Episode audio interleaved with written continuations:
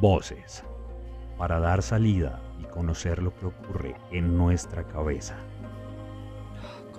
Voces, voces, voces, voces.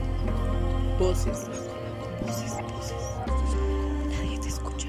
Voces, voces. Todo es mental. Hola a todos, mi nombre es Dulfa y Perilla. Bienvenidos a este miniserie llamada Voces. Este es un proyecto que hicimos varios compañeros de la universidad para hacer un poco más visible el cómo es vivir con un trastorno mental. Los participantes del día de hoy son Karen Romero, es estudiante de comunicación social de la Universidad Cooperativa de Colombia, tiene 17 años. Karen, ¿cómo estás? ¿Cómo te ha ido hoy? Hola, Dulfa, estoy bien, bien, muy emocionada por compartir este espacio el día de hoy. Vale, Karen, muchísimas gracias por estar acá con nosotros. Ahora les presento también a Andrés Tibatá. Él también es estudiante de comunicación social de la Universidad Cooperativa. Tiene 19 años. Andrés, ¿qué tal? ¿Cómo vamos? Hola Dulfa y hola Karen. Eh, muy bien, muy bien, gracias. Emocionado por compartir este, este espacio y hablar de este tema tan importante que muchas veces no se tiene en cuenta. Bueno, muchísimas gracias a los dos eh, por estar acá partícipes con nosotros. Y también tenemos una invitada muy especial el día de hoy. Su nombre es Kelin, con quien vamos a estar hablando durante todo este episodio de Voces. Hola Kelin, ¿cómo estás? ¿Cómo te encuentras hoy? Hola a todos. Ah, pues emocionada y nerviosa al mismo tiempo, pero, pero bien. Gracias por la invitación. No, Kelin, muchísimas gracias a ti. En serio, no sabes lo agradecidos que estamos contigo por haber aceptado nuestra invitación. Y quisiéramos saber, eh, primero que todo, antes de empezar con todo el tema, eh, ¿a qué te dedicas? ¿Cuántos años tienes? Cuéntanos algo de ti, por favor. Bueno, yo tengo 17 años. eh, ahorita pues no estoy estudiando como tal una carrera, pero estoy haciendo cursitos de inglés como para no, no quedarme haciendo nada en, en cuarentena. Y pues me ha ido muy bien con esto y pues entro a la universidad hasta agosto. Vale, perfecto, Kelin. Esperemos que todas las cosas que vengan hacia ti, pues te salgan súper bien. Y pues bueno, empecemos con el tema del día de hoy. ¿Quisieras contarnos, por favor, eh, qué trastorno te diagnosticaron? Sí, em, bueno, eh, tengo eh, trastorno de ansiedad por la salud, que vendría siendo como hipocondría, lo mismo, y un trastorno de ansiedad generalizado. Ok, Kellen, y cuéntanos cómo, cómo aparecieron los síntomas o cómo empezó a manifestarte eso en ti. Bueno, el trastorno de hipocondría empezó más o menos a los 14 años y mm, pues yo me, me sentía súper, súper ansiosa con cualquier dolorcito, cualquier manchita, cualquier lunar, cualquier todo en mi cuerpo, como que me veía muy obsesionada con chequear mis, mis síntomas, mi temperatura y cosas así. Entonces, cualquier cosita mínima eh, me llevaba al hospital, eh, hacía que me, que me hicieran una cantidad de exámenes y pues realmente eran cosas mínimas. Entonces, pues no era tan obsesivo como, como ahora, pero, pero más o menos desde los 14, en serio, eh, he creído que tengo cáncer de todo, o sea, una cantidad de enfermedades. Y la ansiedad generalizada sí fue a principios de pandemia, cuando empezó pues lo del COVID, yo me empecé a sentir muy, muy, muy ahogada, muy mareada, eh, uy, no, horrible, me sentía muy triste, no me podía concentrar en clase, sola, como que mi vida empezó a girar en torno a mi salud y mm, me daba pánico salir, pánico convivir con alguien, era horrible, entonces pues ahí fue cuando yo dije, esto como que no, no es normal y empecé a chequear todos mis síntomas, todos los días tenía algo diferente, buscaba muchísima información en internet, me la pasaba metida en el médico, literalmente ya me conocían y me decían, pero, pero ¿por qué? O sea, ¿te estás bien? Pero yo seguía creyendo que no, que tenía alguna enfermedad.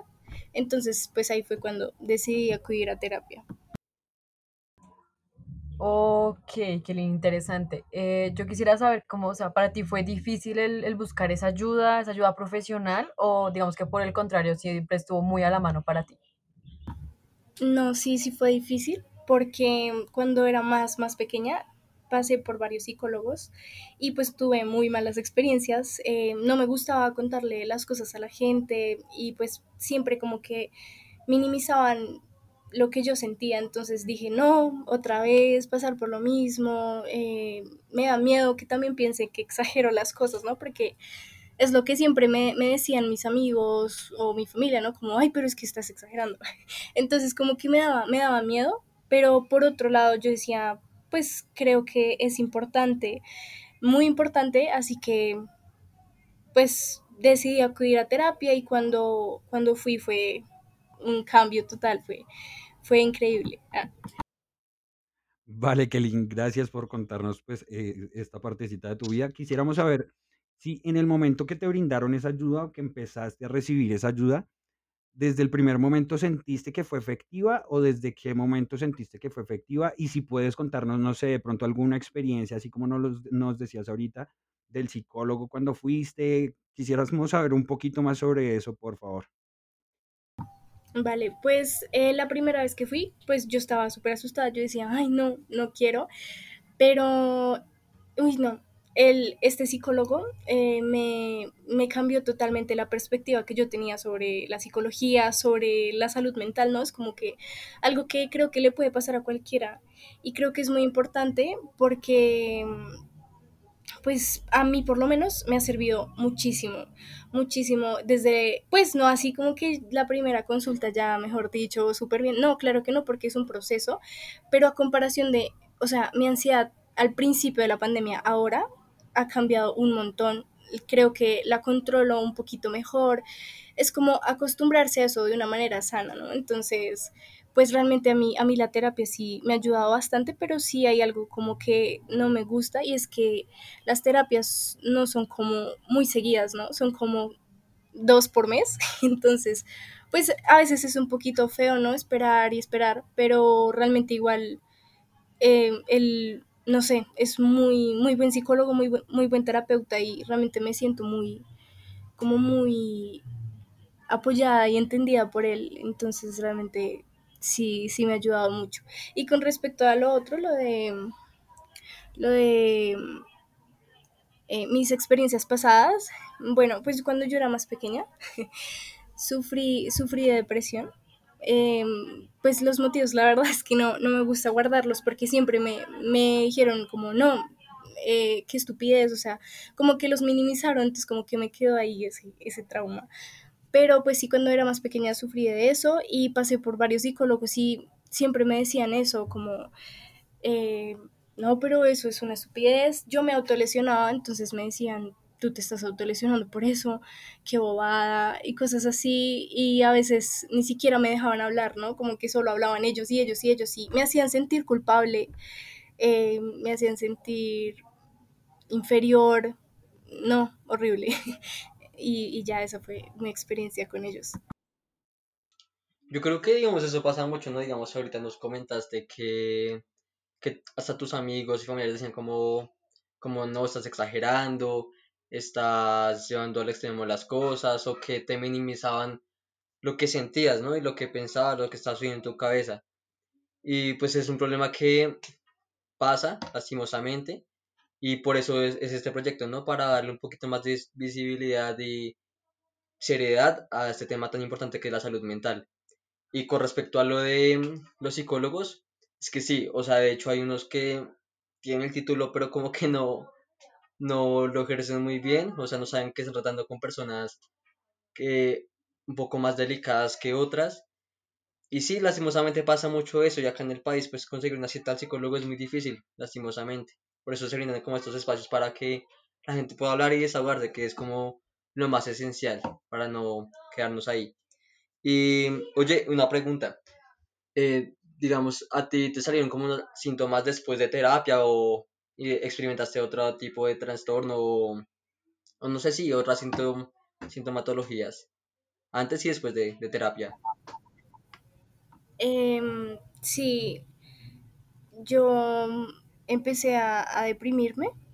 Eh, pues claro, o sea, era agotador todos los días el estar como ansiosa pensando que tengo algo, o sea, hasta no ir al médico no me sentía tranquila, era horrible, ya no podía concentrarme en nada, no podía pensar en otra cosa. Empecé a, a descuidar de mí misma, empecé a, o sea, vivir como que se volvió algo, algo feo, algo que, que no, quería, no quería levantarme. Yo decía, pero ¿para qué? O sea, ¿qué, qué es lo que...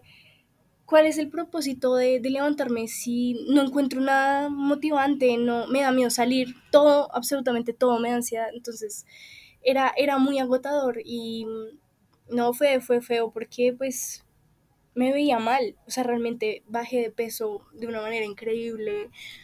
No, no dormía bien. Eh, no me paraba de la cama, no me bañaba, o sea, era una cosa horrible. y pues eh, ahora, eh, pues los síntomas que más se marcan, pues digamos, como te digo, la terapia me ha ayudado y pues eh, ya no es como antes, que mejor dicho, eso era que sudaba todo el tiempo, las taquicardias, o sea, horrible, era todo el tiempo.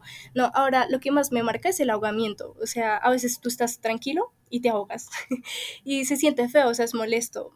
Y la sudoración, y ya cuando me dan ataques de pánico, eh, pues me da algo que se llama despersonalización, si no estoy mal, y es que básicamente tú no te sientes como como en tu cuerpo, como que, no sé, sientes que no, no, no sé, como que te vas a caer, no sé, raro, es muy, es muy feo. y pues eh, creo que esos son como los, los síntomas de que ahora más me, me aparecen, lo que más se me marca es el ahogamiento.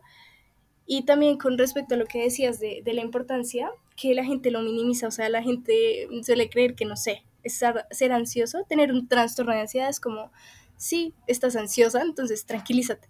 No, o sea, los trastornos van mucho más allá de eso. Y realmente me parece, o sea, me parece muy bien que hagan ese tipo de cosas, ¿no? Como informar a la gente realmente qué es vivir con esto, ¿no? Como que realmente es algo, algo feo, o sea, algo que no es como de, de respirar y ya, o sea, no, es, es, como un proceso. Y entonces, pues, eh, me parece muy importante que, y me parece muy bonito que hagan como este tipo de proyectos. Ah. Ok, Kelly, sí, eso es, es, bastante común ver cómo la gente también está un poquito más de, desinformada, pues a la hora de tratar como con estos temas. Digamos que en cuanto a tu entorno pues familiar y social, eh, ¿cómo han reaccionado tus amigos, tu familia, pues frente a, digamos que a estos nuevos síntomas que has desarrollado? Y pues tú decías que, que la gente solía como quitarle importancia a las cosas que pues que tú sentías ¿Cómo ha cambiado eso? O sea, ¿sientes que ha cambiado, que has mejorado, que te sirven como una ayuda o siguen siendo todo lo contrario? Eh, bueno, pues mi familia al principio era así como súper ignorante, igual mis amigos, ¿no? Eran como, no, no, no, tranquilízate, ya tómate una agüita. Pero creo que ahora como que ya yo misma me encargo de informarles, ¿no? De realmente que no es, no es algo como básico. Entonces creo que realmente sí ha cambiado. Antes sí eran como muy, muy ignorantes con el tema, era como no, exagerada y era feo. De hecho también me alejé de mucha, mucha, mucha gente por esas cosas y pues creo que también la ansiedad te aleja de las personas porque hay veces que no aguantan tus cambios de humor, tu irritabilidad y no sé, es feo luego verte solo, ¿no? Como después de estos trastornos. Pero pues creo que sí ha cambiado mucho la, la visión que, que, tenían antes ahora. Ahora es mucho más, como que ya mmm, lo ven mucho más como real, como más, más importante. Entonces ahora son como más pendientes.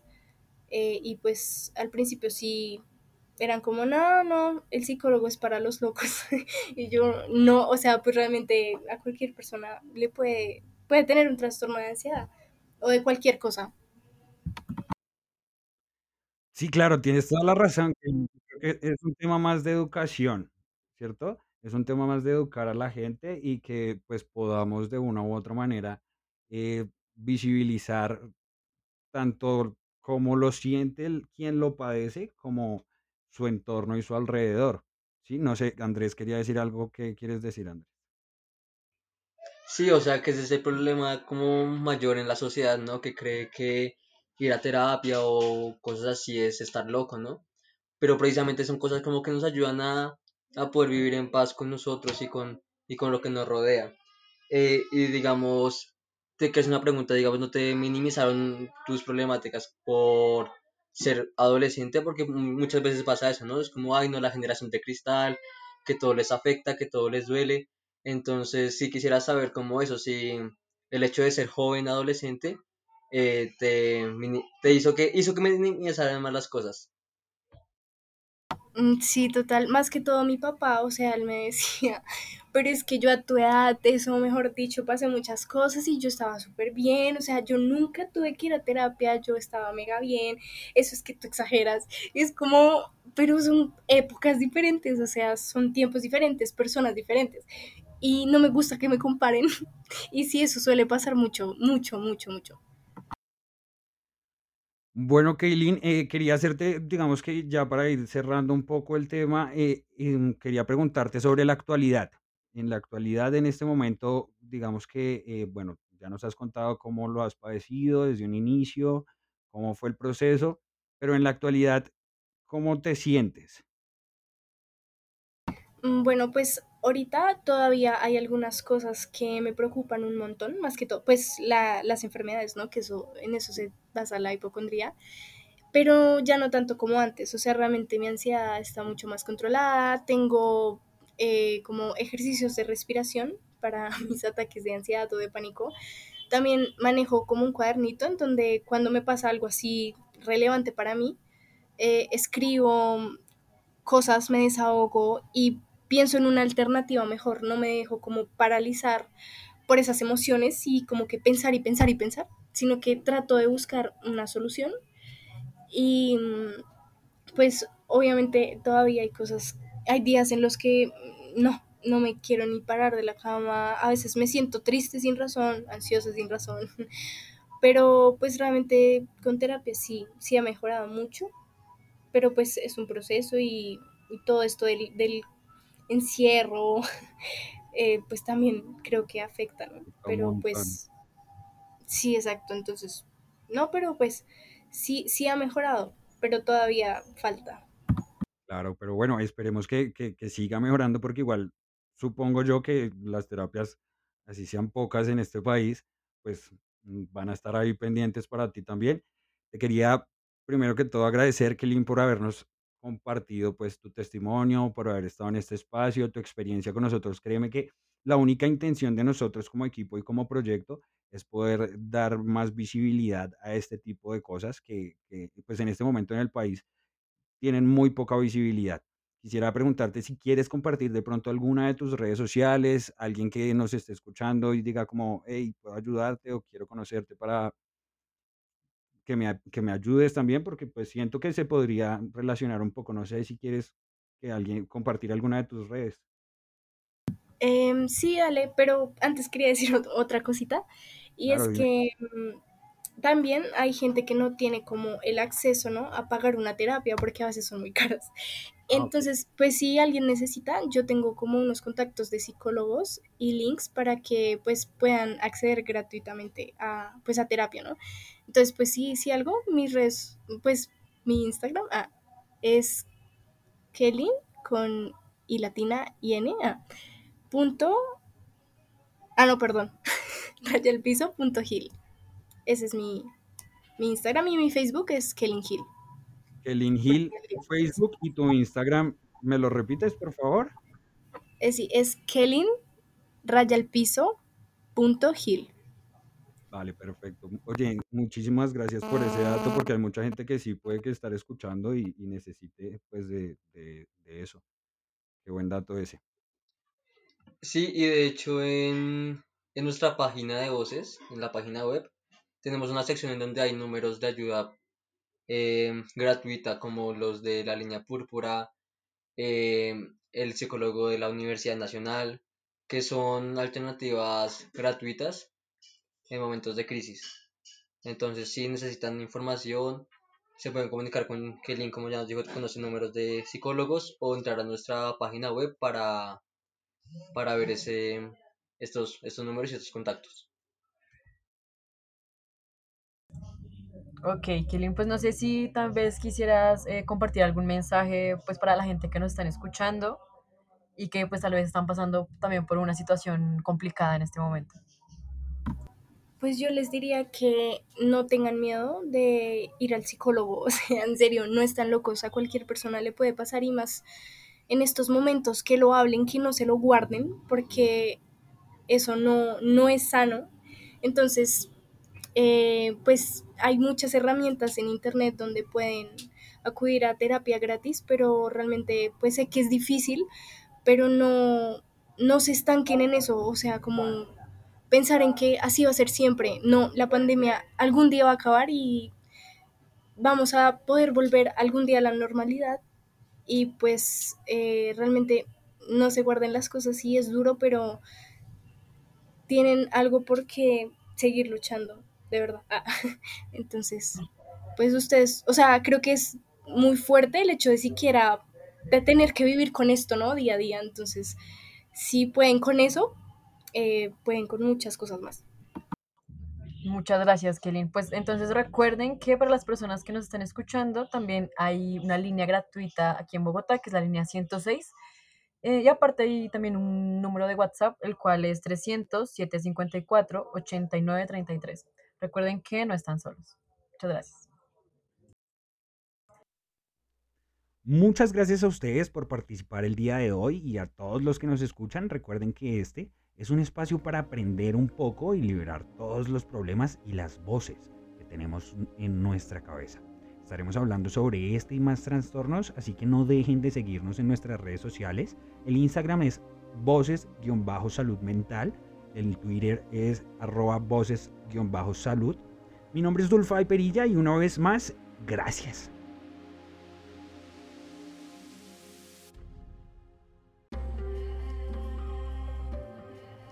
Voces, para dar salida y conocer lo que ocurre en nuestra cabeza. Voces, voces, voces, voces. Voces, voces, voces. Todo es mental.